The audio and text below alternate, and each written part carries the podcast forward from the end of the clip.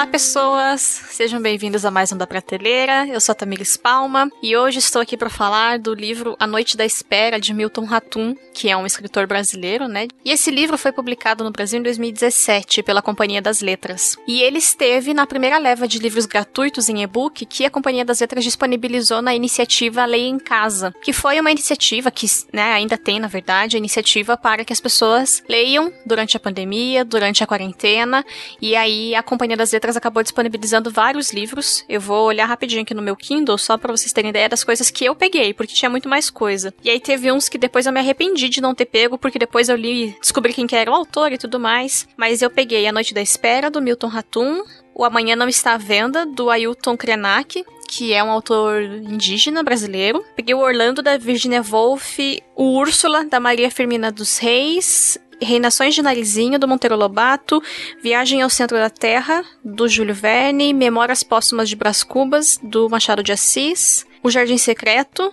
de Francis, não sei se eu falar o nome, mas é daquele filme que tem dos anos 90 clássico. E foram esses os livros que eu peguei da Companhia das Letras nessa iniciativa deles, porque eles fizeram em algumas levas. Nesse momento eu acho que não tem nenhum disponível de graça pela Companhia das Letras, mas a Amazon tem muito e-book gratuito, então fica também a indicação para quem quer se aventurar, não conhece, quer experimentar o e-book.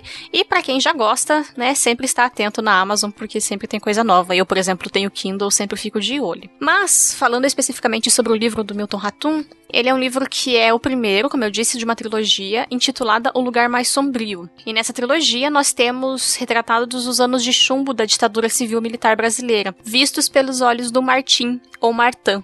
Eu não sei, fico, fica tendo essa brincadeira do nome do, do personagem principal na minha cabeça, mas depois eu falo sobre isso. Na sinopse que a Companhia das Letras disponibilizou pra gente, nós temos o seguinte texto. Milton Ratum retorna à forma da narrativa longa em uma série de três volumes, na qual o drama familiar se entrelaça à história da ditadura militar, para dar à luz um poderoso romance de formação. Nos anos de 1960, Martim, um jovem paulista, muda-se para Brasília com o pai após a separação traumática deste e sua mãe. Na cidade recém-inaugurada inaugurada trava amizade com um grupo variado de adolescentes, do qual fazem parte, filhos de altos e médios funcionários da burocracia estatal, bem como moradores das cidades satélites, espaço relegado aos verdadeiros pioneiros da capital federal, migrantes desfavorecidos.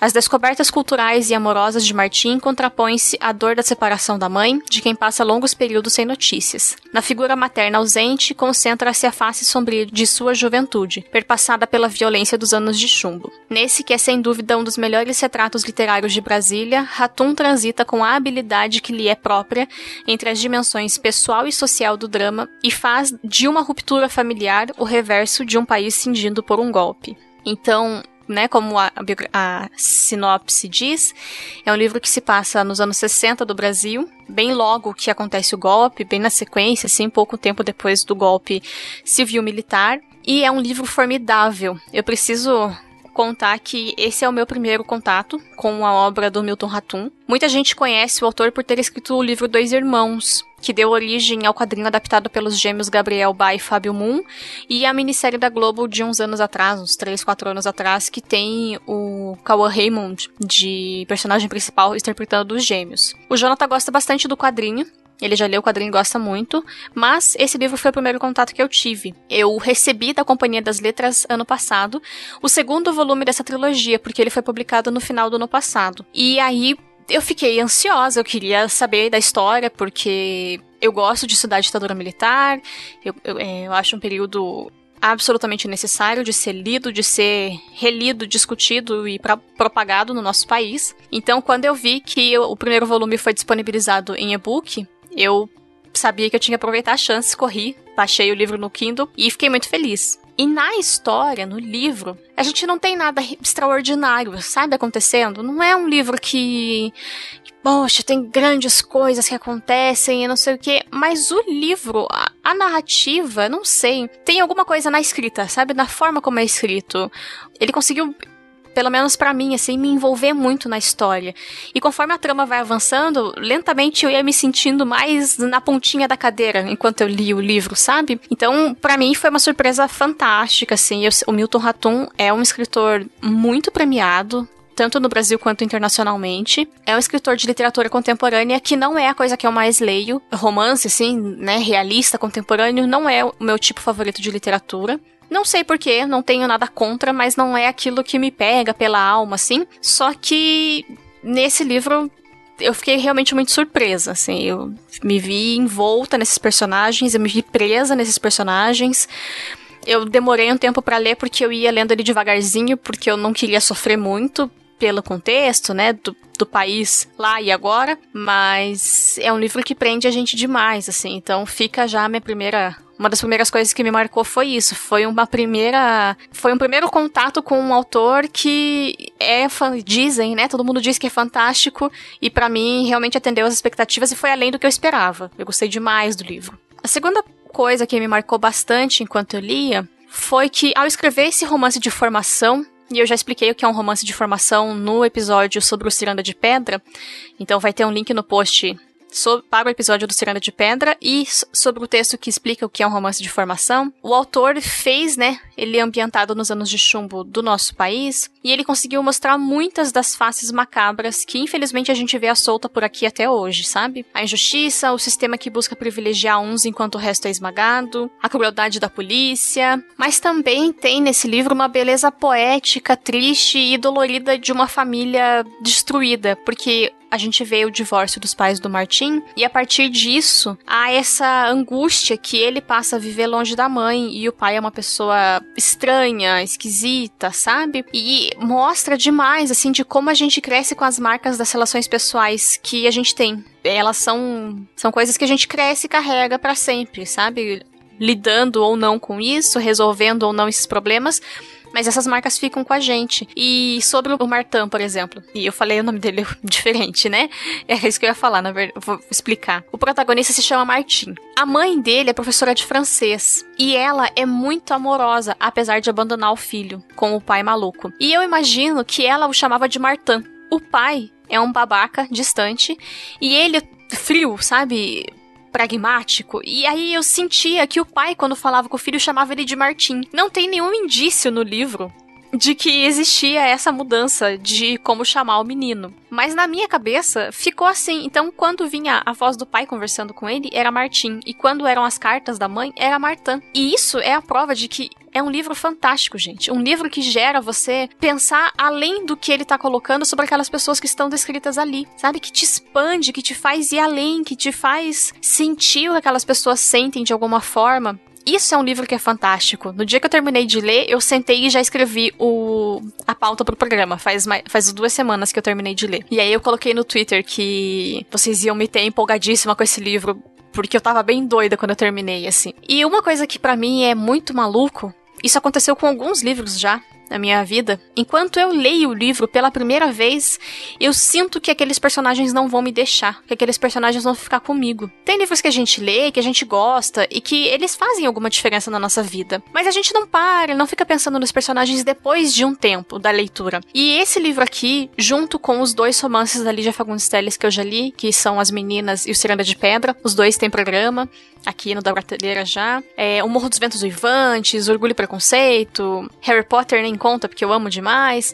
Mas sabe, são livros que conforme eu lia, eu já sabia que eu ia continuar pensando nesses personagens, carregando esses personagens comigo. O A Noite da Espera aconteceu a mesma coisa, assim. Então, é um livro que é, é intenso, como eu disse antes, não tem nada de formidável acontecendo nele, mas a gente fica tão enredado na vida desses personagens que faz sentido a gente ficar com eles, sabe? Para mim, faz sentido. Eu sou uma pessoa que, que se envolve mesmo com a literatura quando ela é boa, na minha opinião, né? E por fim, o terceiro ponto que me marcou muito é que no começo do livro tem uma espécie de prólogo, que pelo menos na versão do e-book não tá com esse nome, mas é a função dele. Nós vemos o Martin 10 anos à frente do que o momento em que os pais dele se divorciam em 68. Então, em 1978, ele tá em Paris. E ele claramente precisou se exilar lá em Paris, mas a gente não sabe ainda o porquê disso. Ele começa falando, refletindo sobre a vida dele em Paris. E aí a gente tem capítulos alternando, com muita proporção para Brasília e uma menor proporção para ele em Paris, mas mesmo assim a gente tem essa alternância. E só esse fato já faz a gente ler o livro inteiro de uma forma muito tensa, porque a gente fica temendo o pior. Só que a gente não sabe o que, vai acontecer como vai acontecer ou quando vai acontecer. Então a gente lê de maneira muito tensa. Para quem sabe que a ditadura civil militar brasileira perseguiu, matou, torturou pessoas, a gente fica angustiado pelo Martin e pelos amigos dele. E aí na Nesse prólogo tem uma frase muito triste. Ele está refletindo sobre um amigo, também do Brasil, que também está lá em Paris agora. Ele encontrou esse amigo. Ele está refletindo sobre o fato desse amigo não ter contado como que ele conseguiu chegar em Paris, ele não explicou o caminho que ele fez. E aí o Martin fala o seguinte: um expatriado pode esquecer seu país em vários momentos do dia e da noite, ou até por um longo período, mas o pensamento de um exilado quase nunca abandona seu lugar de origem. E não apenas por sentir saudade, mas antes por saber que o caminho tortuoso e penoso do exílio é, às vezes, um caminho sem volta. E eu achei brutal é lindo e brutal essa frase, ela é linda e brutal. Porque espero não ter que conhecer esse sentimento, né? Esperamos todos no nosso país. Só que existem pessoas que passaram por isso, né? A gente tem exilados políticos, a gente tá num mundo com centenas de milhares de exilados de uma guerra civil na Síria, por exemplo, pessoas refugiadas. Então, a gente vive isso de alguma forma no mundo contemporâneo. Só que a gente talvez não pare para pensar no que se passa na cabeça dessas pessoas, sabe? E você ter que fugir um, do seu país porque você pensa diferente das pessoas que estão no poder, senão a sua vida vai ser ceifada, sabe? É uma coisa que é maluca, assim. E aí, quando eu li essa frase, eu fiquei, gente, que, que pesado, que difícil refletir sobre isso. Mas é um livro que é maravilhoso, de verdade, assim. Eu fiquei encantada com o livro. É um romance de formação, como eu disse. A gente tem esse processo desse menino que tem, sei lá, uns 16 anos quando começa, e a gente vai vendo ele avançando e tudo. Eu já tenho o volume 2 aqui em casa, porque a Companhia das Letras me mandou, mas eu fiquei. Eu ia pegar no dia seguinte, já que eu terminei. E aí eu falei, não, porque eu tô com medo do 2 terminar muito na bad. E aí o 3 não tá publicado ainda. Então eu acho que eu vou esperar o 3 ser publicado pra aí eu ter coragem de ler o segundo volume volume. Não sei, tô refletindo ainda sobre isso, mas é um livro maravilhoso. E aí, por que, que eu acho que vocês têm que ler esse livro? Como eu já disse no começo do programa, eu não sou uma pessoa que lê muito literatura contemporânea.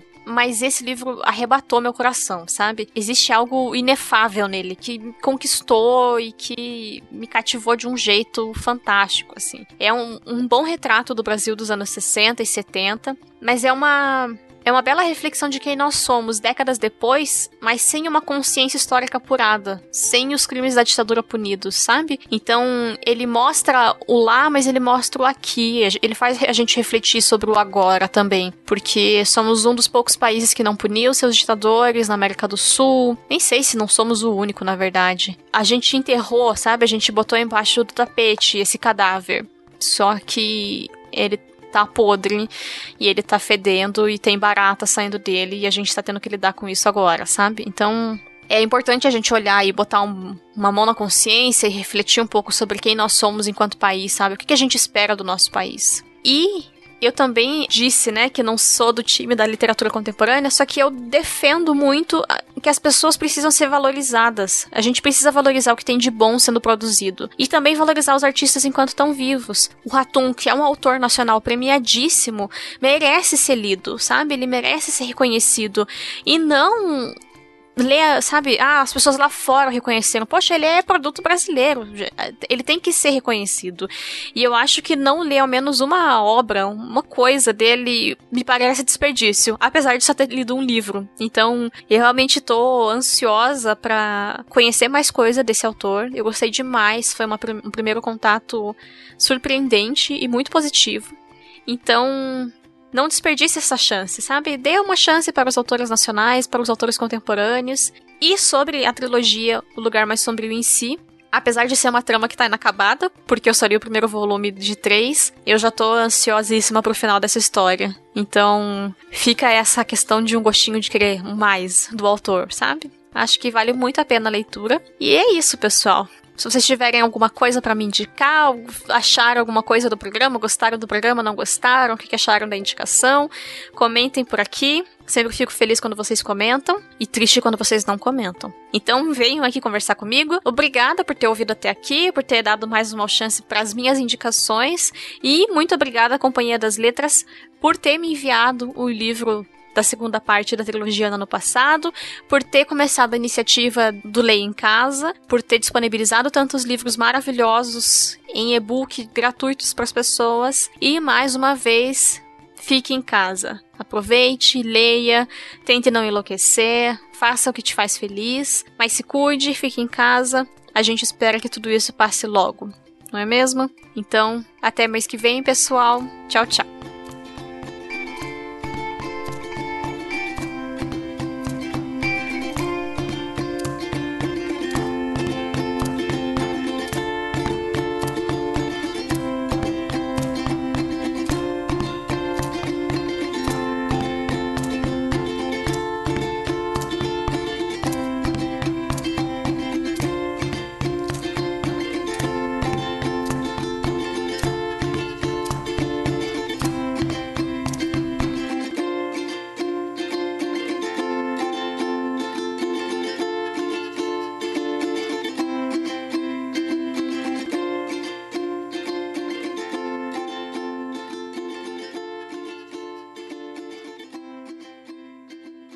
Pai nosso que está no céu, santificado é o nome teu. Teu reino que venha e a vontade que seja, aqui na terra como no céu. Só queremos o pão diário e o perdão para nós ordinários, na medida que damos perdão e abraçamos o irmão e não o contrário. Não nos deixe na tentação e nos livra sempre do mal. Teu é o reino, o poder e a glória, hoje para sempre e além do final.